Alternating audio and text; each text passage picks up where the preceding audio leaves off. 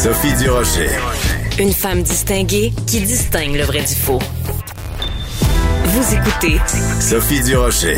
On en a beaucoup parlé et puis finalement, ben ça a eu lieu en fin de semaine. euh, des prix qui ont vraiment augmenté pour euh, toute une variété de produits à la SAQ. Déjà que ça coûte cher, vous êtes un peu découragé parfois quand vous allez, ne serait-ce que dans la province euh, euh, limitrophe, hein, quand vous allez euh, en Ontario puis que vous revenez, ou quand vous allez aux États-Unis ou quand vous allez en Europe, ben vous, vous venez après, vous allez après à la SAQ, vous trouvez que les prix sont très élevés.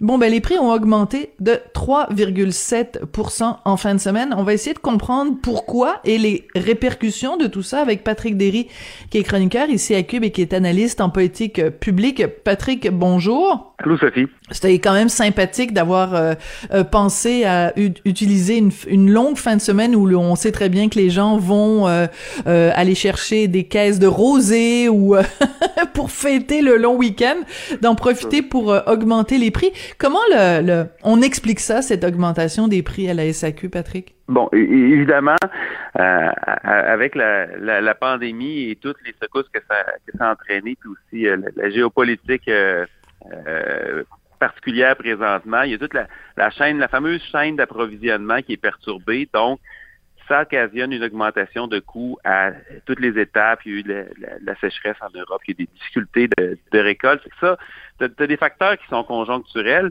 mais euh, donc la hausse comme telle, elle peut s'expliquer. Moi, ce qui m'intéresse plus, c'est de voir d'où qu'on part. Et euh, tu l'as mentionné un petit peu, c'est parce que les vins au Québec, ou même en tout cas dans le reste du Canada à un moindre degré, mais les vins au Québec, ça coûte très, très cher. Pourquoi? Parce que euh, l'alcool est vendu essentiellement par un monopole au Québec et avec qui se garde une très, très grosse marge de profit. Donc, une bouteille de vin qui euh, se vend 20 dollars à la sac, ben, en, gros, elle se prend une marge de profit de 50% ou si on faire une majoration de 100% Donc, elle paye 10 dollars, revend ça 20 dollars et dans le commerce de détail, il n'y a, il y a pas beaucoup pas beaucoup de commerces qui peuvent se permettre ça. Quand tu parles de la, de la France, justement, tu, quand tu, tu vas boire des vins en épicerie, en passant en France, il n'y a pas de SAQ. là. Oui, oui, tout à fait. Faut, faut- faut rappeler que dans la plupart des pays d'Europe, il n'y en a pas non plus. Là, c'est essentiellement une invention nord-américaine. Et là, les bouteilles, comme il n'y a pas de cette majoration-là, puis il n'y a pas ce monopole-là non plus, il y a de la concurrence, et que les prix sont vraiment beaucoup moins chers. Ça, ça c'est une, première chose. Puis pour des bons vins aussi. Là. Moi, je, suis allé en France récemment, là, puis écoute, il y, a, il y a une bouteille de vin, j'ai payé 6 euros. 6 euros, ça fait 8 piastres. Je l'ai trouvé tellement bonne, j'étais allé en chercher une deuxième, je l'aurais payé 20 dollars ici, j'aurais été très content. Donc, Oui. il, y a cet, il y a- il y a cet effet de monopole-là. Puis, il y a la façon dont on, on vend le vin aussi. C'est-à-dire que euh, il y a toutes sortes de mauvaises justifications pour garder le monopole de la SAC.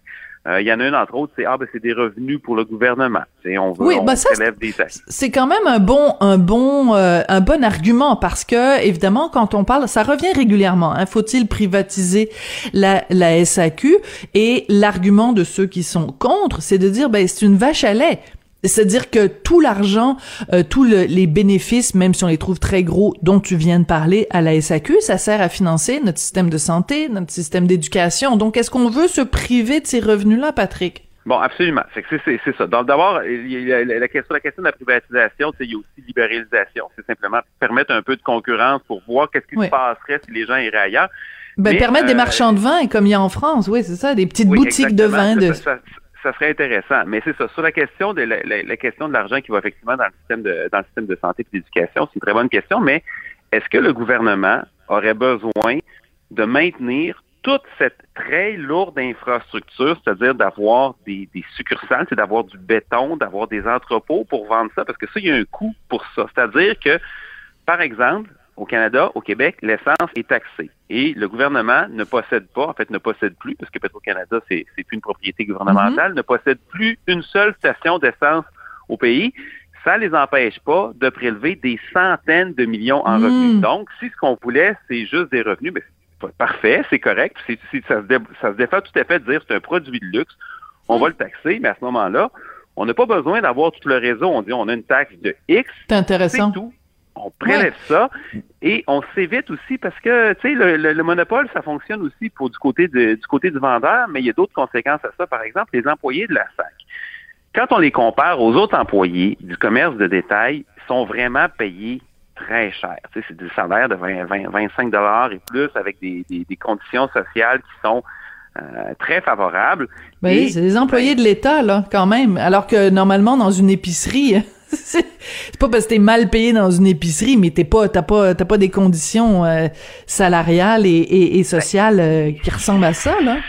C'est le, le, commerce de détail, c'est-à-dire que que tu vendes du, tu sais, il y a d'autres des gens qui, qui, sont dans des boutiques spécialisées, que ce soit pour vendre euh, des ordinateurs, euh, des vélos, euh, il y a toutes sortes de choses qui se vendent. Ça prend quand même un certain nombre de qualifications que, que, tu apprends, mais ça prend pas non plus une, des, des, diplômes à n'en plus finir pour travailler dans la vente au détail et à peu près partout dans, dans, dans, dans, les commerces de vente au détail, les conditions de travail reflètent ça.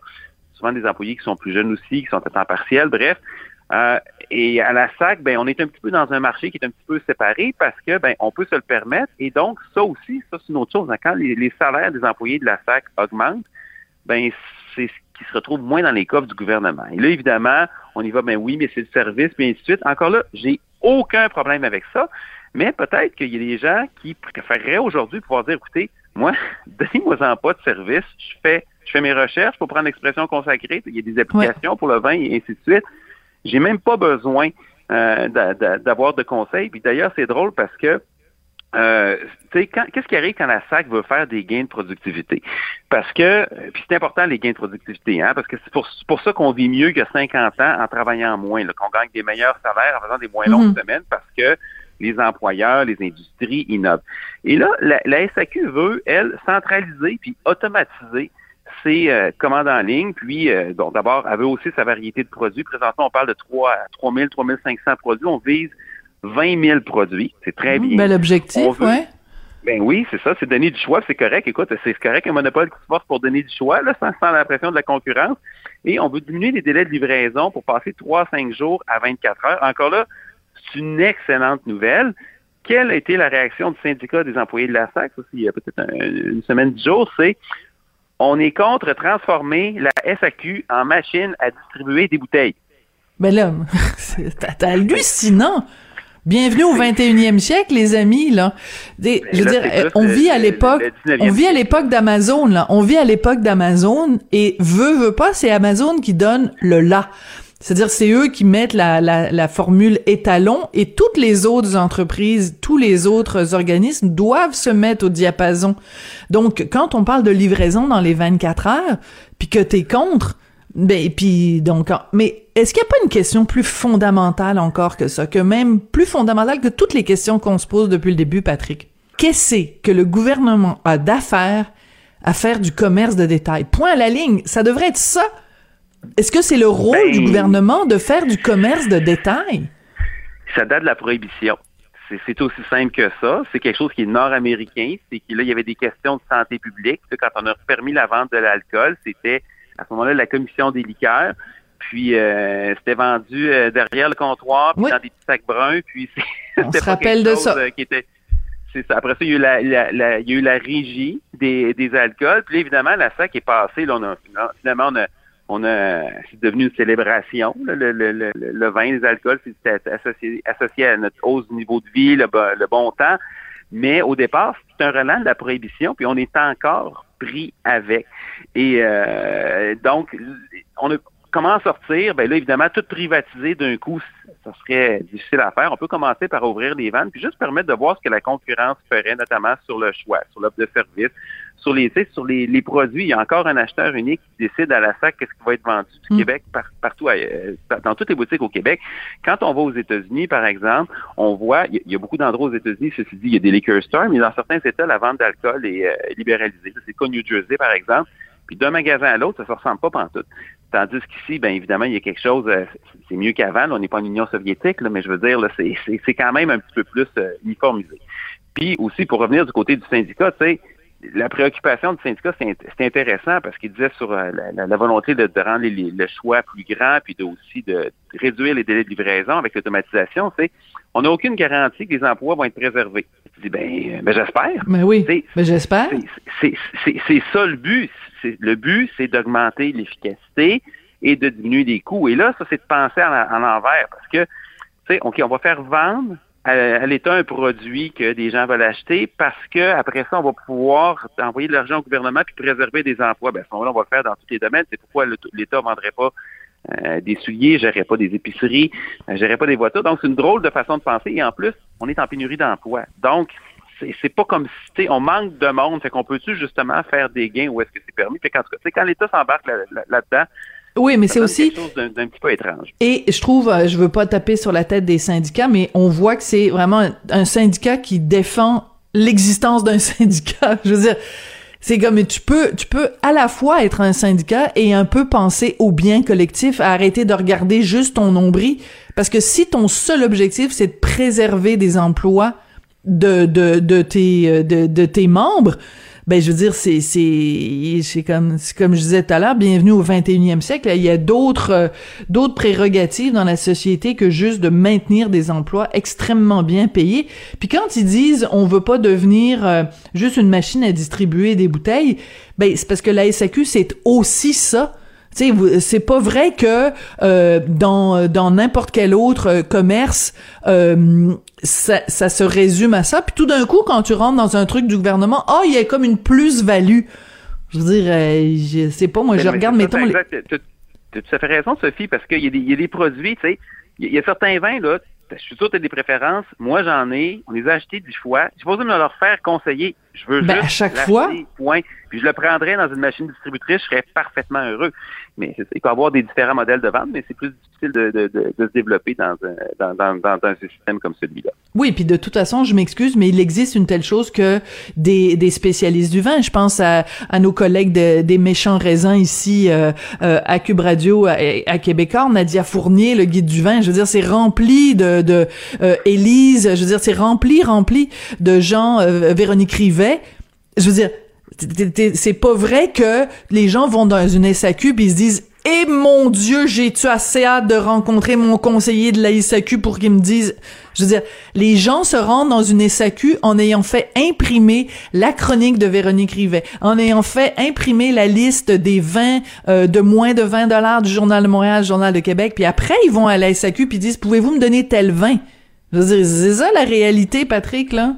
Oui, absolument. Tu sais, il n'y a rien qui empêche. C'est ça qui serait intéressant. Si on permettait à des cavistes, il y, a certainement des cavistes qui pourraient se développer dans des marchés de luxe, par exemple. C'est sûr, tu vas acheter un cognac, ça coûte cher. Tu connais pas ça. Là, peut-être, effectivement, là, tu vas avoir besoin de faire des un petit peu, c'est correct aussi. Mais ça, ça va se faire naturellement. Ça va, tu vas avoir des boutiques haut de gamme, tu vas avoir des boutiques moins haut de gamme, puis tu vas avoir des machines distributrices. Mais là, présentement, donc, c'est pas tout à fait comme ça que le syndicat voit ça, mais bon.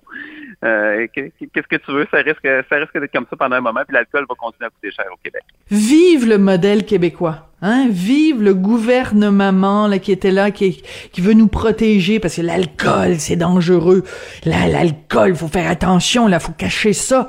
Sur des, des on a l'impression d'être euh, justement d'être en Afghanistan avec le ministère de la promotion de la vertu et de la répression du vice. Tabarnouche.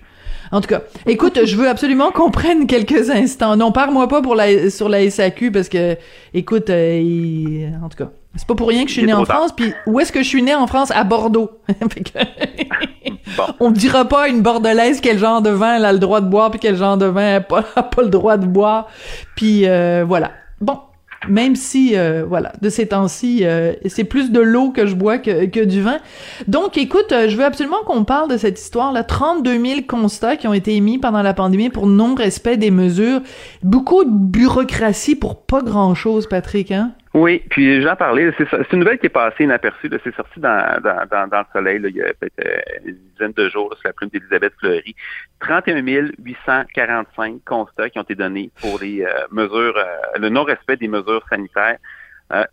50 millions le total des amendes. C'est énorme. Il y a 18 000 de ces constats-là, surtout, qui ont été remis pour le couvre-feu, le non-respect du couvre-feu, donc plus que la moitié des constats, en fait, je devrais dire le non-respect des deux couvre-feux, parce que le Québec se distingue. On est le seul endroit au Canada où il y a eu un couvre-feu, mais nous, on l'a pas fait une fois, on l'a fait deux fois.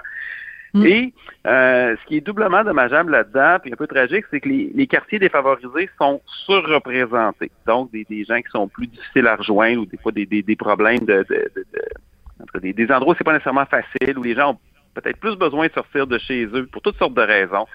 Euh, il y a des constats qui ont été remis aux itinérants aussi. Euh, c'est pas des milliers, mais c'est quand même quelques centaines, près de trois, près de 300 constats aux itinérants, mais, évidemment. Mais ça, c'est absurde. Un couvre... Ben, ben là, comment tu fais? Par, par définition, comment, comment tu vas faire pour respecter un couvre-feu quand tu es un itinérant? Là, tu peux aller dans un refuge, mais c'est plus compliqué que ça. Euh, on se rappelle, dans le premier couvre-feu, il y avait, dès, dès que ça avait été dit qu'il allait avoir un couvre-feu à Montréal, où évidemment on connaît la réalité de, de l'itinérance, on a levé la main du côté de la santé publique et de la ville oui. pour dire, écoutez, euh, c'est pas une bonne idée, là, ça va causer des problèmes. Là. La santé publique l'avait dit par en dessous, on l'a appris un an plus tard. La ville, elle l'avait dit un petit peu plus fort, Madame Plante. Et qu'est-ce qui est arrivé? Malheureusement, il y a un, un homme, une personne itinérante qui est morte, qui, s'est, qui a eu peur de la police, qui s'est caché dans une toilette extérieure pendant qu'il faisait très, très froid et, et qui en est morte. Et malgré tout, on a refait un couvre-feu quand même une année plus tard. Et là, après ça, tu as toutes les conséquences bureaucratiques, c'est-à-dire que il y a euh, des amendes qui ont été contestées. Ça pourrait potentiellement donner lieu à 15 000 procès. 15 000 Mais procès. la bonne nouvelle, Patrick, c'est que notre système de, de notre système de, de, justice est pas du tout engorgé. Hein, il y a pas du tout de Ben non, pénurie ben- de main d'œuvre. Il y a pas des procès qui sont remis à cause de l'arrêt Jordan. Il y a pas de un manque de greffières. Euh, Il y a pas, il y a aucun problème. Fait que regarde, amenez-en des causes. 15 000 procès, il y a pas de problème, Patrick. Tu, tu, tu dis, écoute, moi, je l'avais dénoncé la, la, la, la, la toute première fois, quand il avait été instauré, je moi, je, je me rappelle, j'avais dit, sur le coup, j'avais dit, écoutez, on va voir, peut-être que c'est ça que ça prend pour donner un coup de fouet. Et là, euh, ra- frapper l'imaginaire. Et rapidement, ce qu'on a vu, c'est que l'évolution des cas était la même partout au pays, c'est-à-dire que ça descendait pour des raisons qui n'avaient rien à voir avec le couvre-feu. Et là, on était plusieurs à dire, enlevez ça, ça n'a pas d'allure, c'est contre-productif, ça envoie un message aussi, c'est bien trop fort, puis on ne sait pas les- au, au mauvais endroit. On l'a quand même maintenu. Il n'y avait aucune base scientifique pour ça. On a enduré ça pendant des mois. Évidemment, on l'a remis cet hiver encore. Puis tu sais, quand tu parles de tirer dans le pied là, à plusieurs niveaux, parce que, euh, un, euh, ça fait complètement décrocher des gens des mesures sanitaires qui auraient été plus ciblées, puis au bon endroit, qui auraient fait une différence. Et en plus de ça, on, s'en va engorger le système judiciaire. C'est, euh, comme, comme gâchis bureaucratique. Je rappelle là, quand même, là, quand Dr. Arruda, le, le, cet, cet hiver, quand il a Mhm. re- reparlé, quand on lui a dit, écoute, faut faire de quoi, et là, on a instauré un couvre-feu là, en catastrophe alors que les hôpitaux étaient en train de se remplir, puis on savait plus quoi faire pour stopper ça. On a fait ça le 31, le 31 décembre. Avant la conférence de presse qui avait été tenue la veille, six heures avant, Dr. Arruda il a écrit à ses subordonnés à la santé, à la direction de la santé publique, avez-vous des études pour justifier le couvre-feu? Ça, c'était là, Mm. un an plus tard, couvre-feu version 2.0. On veut le réinstaurer. On est six heures avant le couvre-feu. On cherche encore des études pour le justifier. On se fait répondre en milieu d'après-midi. Il n'y en a pas. Et on le fait pareil. Puis on se ramasse après ça avec le gâchis. Écoute, d'un d'un bout à l'autre, là, c'est formidable. Ouais. Écoute, euh, vraiment euh, dé- découragé par tes deux sujets Ouais, d'aujourd'hui. La SAQ, les, les pour constats. Oui, s'il te plaît, essaie de nous remonter le moral au lieu de nous le, nous miner, notre moral. Merci beaucoup, Patrick Derry, donc chroniqueur euh, ici sur les ondes de Cube Radio et analyste de politique publique. Euh, Bon, on se retrouve jeudi. Merci, Patrick. Bonne journée, à bientôt.